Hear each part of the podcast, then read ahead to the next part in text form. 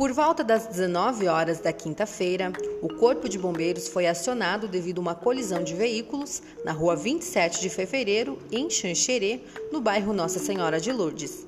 Segundo os socorristas, no local estava uma feminina consciente e orientada, única vítima no local e motorista de um dos veículos. Ela apresentava sangramento na boca, foi imobilizada e conduzida ao Hospital Regional São Paulo. O outro condutor fugiu do local.